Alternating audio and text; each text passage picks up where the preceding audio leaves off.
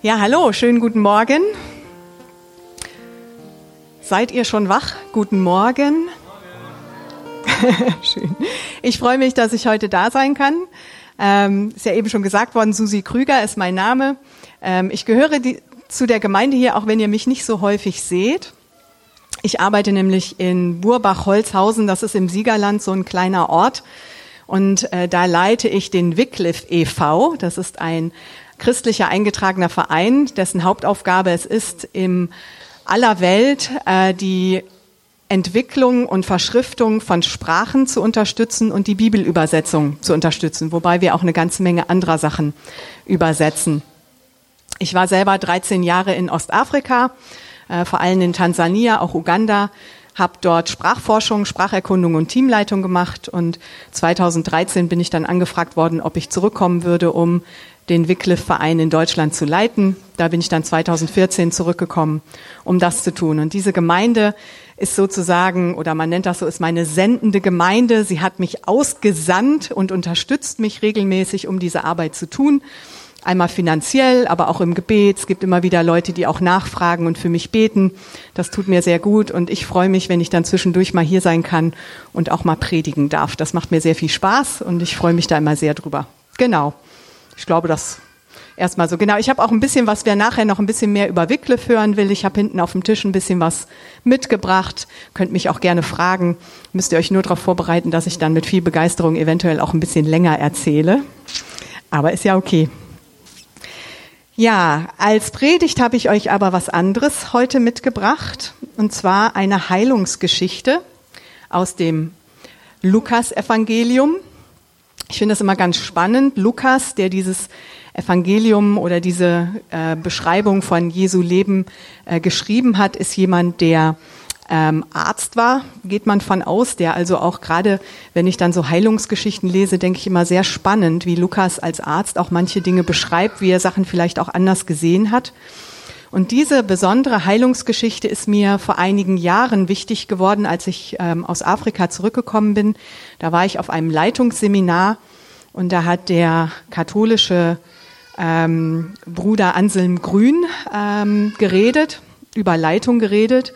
Und der hat dieses, ähm, diese Heilungsgeschichte genutzt und ich habe dann angefangen, über diese Geschichte ein bisschen mehr nachzudenken. Da sind mir einige Dinge wichtig geworden, die ich heute einfach mit euch teilen will. Ich lese den Text einmal ganz durch, da brauchst du noch nicht weiter klicken, die Folien, das machen wir dann danach. Das ist aus Lukas 13. Als Jesus einmal an einem Sabbat in der Synagoge lehrte, sah er eine Frau, die durch einen bösen Geist verkrüppelt war. Seit 18 Jahren war sie verkrümmt und konnte nicht gerade stehen. Als Jesus sie sah, rief er sie zu sich und sagte, Frau, du bist von deiner Krankheit erlöst. Dann berührte er sie und sofort konnte sie sich aufrichten. Da lobte sie Gott und dankte ihm. Ich lese mal nur bis dahin. Es ist eine sehr spannende Geschichte, sehr kurz erzählt. Es ist nicht lang, deshalb können wir uns da mal so ein bisschen Vers für Vers lang handeln. Also die ersten, der erste Vers ist, als Jesus einmal an einem Sabbat in der Synagoge lehrte, sah er eine Frau, die durch einen bösen Geist verkrüppelt war. Ich weiß nicht, wie euch das geht, wenn ihr mal so durch die Stadt lauft oder eine Menschenmenge seht und wie ihr die Leute dann seht oder wahrnehmt. Also ich predige hin und wieder mal. Das Lehren in der Synagoge war im Prinzip auch so ein Predigen und ich muss gestehen, das hier ist jetzt noch eine etwas kleinere, überschaubare Gruppe, aber wenn man größere Gruppen hat, dann sehe ich nicht mehr viele einzelne Gesichter. Man sieht so die Menschenmenge, man sieht vielleicht den einen oder anderen, den man kennt, aber dass man wirklich wahrnimmt und wirklich mal eine Person richtig sieht, fällt mir oft schwer. Und das finde ich hier schon sehr beeindruckend, dass Jesus diese Frau direkt wahrnimmt. Also nicht nur sieht, sondern wirklich wahrnimmt. Er nimmt wahr, diese Frau ist krank, es geht ihr nicht gut, es ist nicht ganz in Ordnung, was mit ihr ist. Er nimmt sie wahr. Ich muss mich da immer sehr ein bisschen anstrengen, damit ich Leute wirklich auch mal wahrnehmen kann ähm, nicht nur sehe und Hallo und wie geht's und Tag, danke, tschüss und wieder weg, sondern wirklich mal sich drauf einlassen, anschauen, überlegen, wie geht's der Person.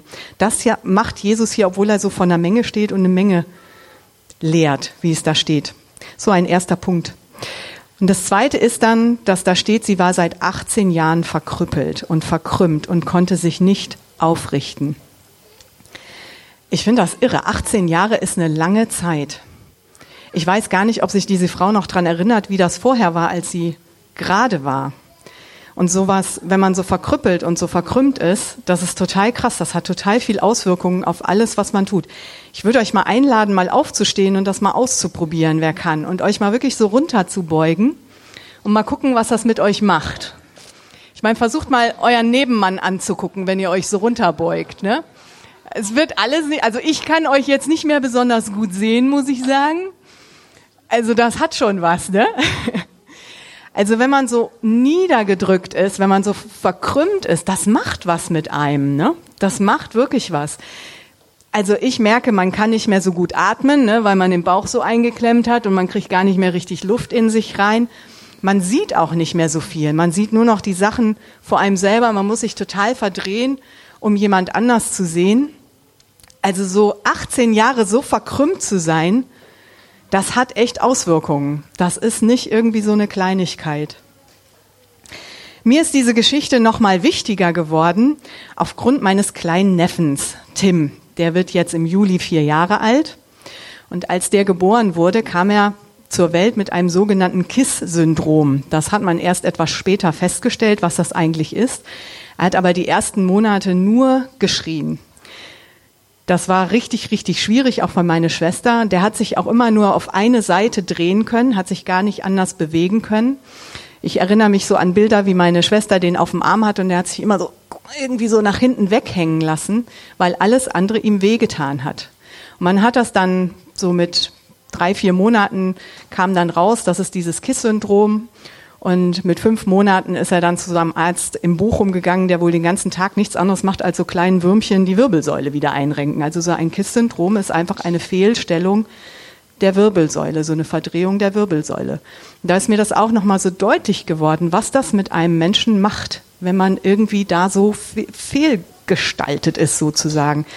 Also wer hier Kinder hat, weiß ja, ne, ein wichtiges Thema bei Kindern, gerade bei Kleinkindern, ist die Verdauung. Funktioniert das ordentlich oder nicht? Das war bei meinem Neffen nicht sehr einfach. Das hat nicht funktioniert. Das war immer richtig, richtig schwierig, bis da mal wieder was in der Windel war. Immer mit viel Schmerzen verbunden und eben nicht gut schlafen können. Das war richtig heftig. Und als er dann mit fünf Monaten eingerenkt wurde, da sagt meine Schwester immer, kannst mal ein Bild weitergehen, ja noch eins weiter, genau. Als die dann mal eingerenkt wurde, da sagt meine Schwester immer, sie ist mit einem anderen Kind nach Hause gekommen. Der konnte plötzlich seinen Kopf auch in die andere Richtung drehen und sie erzählt immer, das erste, was zu Hause passiert ist, ist, dass er zweimal die Windel voll gemacht hat, ne, so in kurz hintereinander. Also man merkte, diese Verdrehung des Rückens hatte ganz viel Auswirkungen einfach darauf, wie er atmen konnte, wie die Dinge im Körper funktionieren konnten. Und ich glaube, ja, hier in dieser Geschichte mit dieser verkrümmten Frau, da ist auch was richtig kaputt, etwas, was nicht funktioniert. Und ich glaube, diese Frau hat sicherlich auch eine ganze Menge Schmerzen mitgemacht. Und deshalb finde ich das so spannend, was das eigentlich bedeutet, wenn so jemand aufgerichtet wird. Und die, die mögen, lade ich euch das nochmal ein, das zu machen, euch so runter zu beugen, richtig tief und euch dann mal so ganz bewusst aufzurichten und nach oben zu kommen. Genau, könnt ihr auch im Sitzen machen. Mal so richtig bewusst nach oben kommen und wahrnehmen, was da wieder passiert da funktionieren Dinge wieder, hat so ein bisschen eine Befreiung, dass man wieder atmen kann und man sieht auch wieder viel weiter. Also ich kann wieder da hinten den Ausgang sehen, den ich vorher gar nicht sehen konnte. Jesus hat diese Frau aufgerichtet. Und was ich auch ganz spannend finde, ist, dass diese Heilung so endet wie viele andere Heilungen auch, nämlich mit dem Lob Gottes. Also der nächste Vers ist dann, ähm, Moment, ich will gerade meinen Text suchen. Da lobte sie Gott und dankte ihm. Und das ist ganz oft so. dass so, wenn man so aufgerichtet wird, wenn man anders geheilt wird, wenn man Jesu Kraft irgendwie so mal richtig erleben kann, dann bringt uns das zum Lob. Und dann geht's so, geht's einem so wie der Gael heute Morgen, dass man sagt, geile Woche, mir geht's so richtig, mir ist so richtig nach Loben und Preisen zumute. Für mich ist diese Heilungsgeschichte so ein richtiges Bild geworden, ähm, weil ich glaube, wir können auch innerlich uns so verkrümmen. Also ich bin ja, habe ich eben erzählt, 2014 dann zurückgekommen, um die Leitung von Wycliffe zu übernehmen.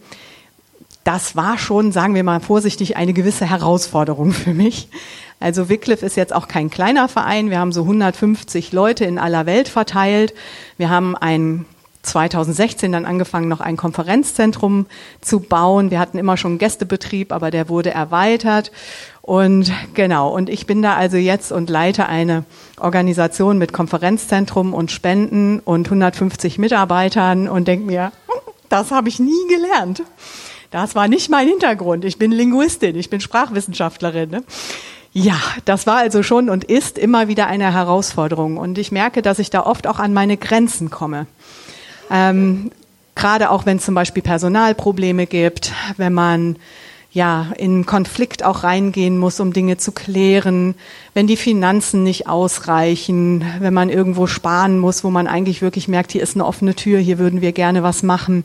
Das sind alles so Dinge, die für mich schwer sind. Und dann merke ich oft, wie mich das auch so richtig belasten und runterdrücken will. Ne? Und wir sagen ja auch nicht umsonst, dass wir so Sorgen und Lasten auf den Schultern tragen. Das will uns so richtig zusammendrücken. Und wenn das richtig heftig wird, wenn ich mal so richtig mich in diese Sorgen reinziehen lasse und in diese Ängste reinziehen lasse, dann merke ich das auch, dass ich nicht mehr atmen kann, dass ich nicht mehr weit gucken kann. Ich sehe nur noch die Probleme gerade vor meinen Füßen und nichts anderes mehr. Ich sehe nicht mehr, in welche Richtung ich eigentlich gehen sollte. Und ich kann auch die Leute neben mir nicht mehr wahrnehmen. Ich nehme gar nicht mehr wahr, dass vielleicht Leute ganz nah neben mir stehen, um mir helfen zu, und könnten mir helfen, weil ich nur noch mich selber und mein kleines Fleckchen Erde wahrnehme und nichts anderes mehr. Und ich glaube, das sind auch so Punkte, wo Jesus uns immer wieder jeden Tag neu aufrichten will.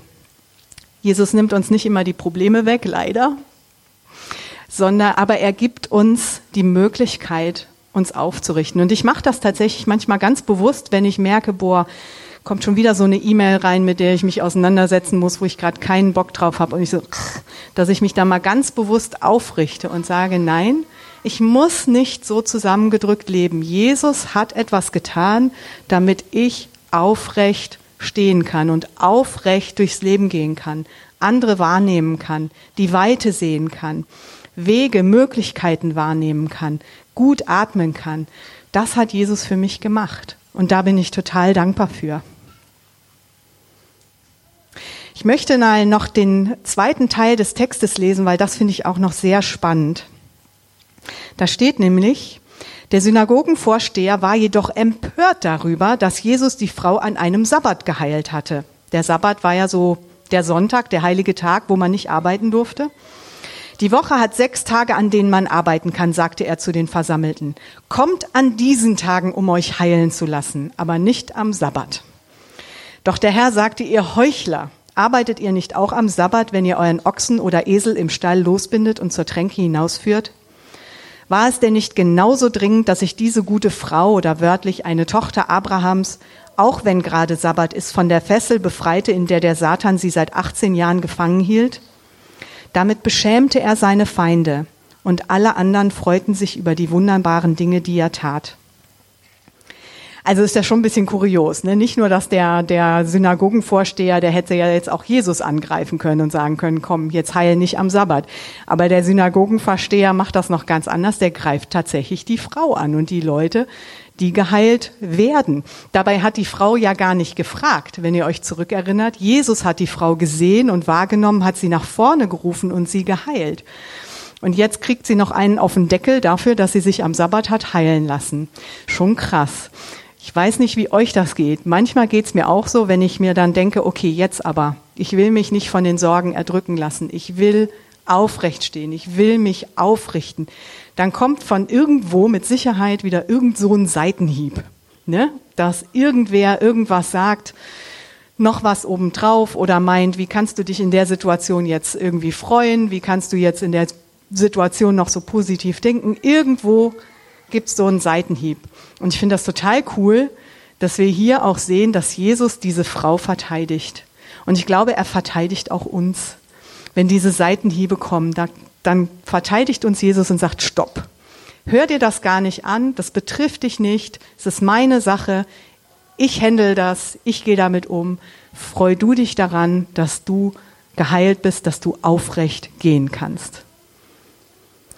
Da dürfen wir echt dran festhalten. Und ich, ich, ich, es funktioniert natürlich nicht immer, ist immer leichter gesagt als getan. Aber ich lade euch einfach ein, wenn euch das so zerdrücken will, richtet euch auf, nehmt das an und sagt, hey, Jesus hat dafür was getan, dass ich so aufrecht stehen kann, dass ich aufrecht durchs Leben gehen kann und das lasse ich mir auch von niemandem wegnehmen. Wir feiern ja gleich das Jesusmahl.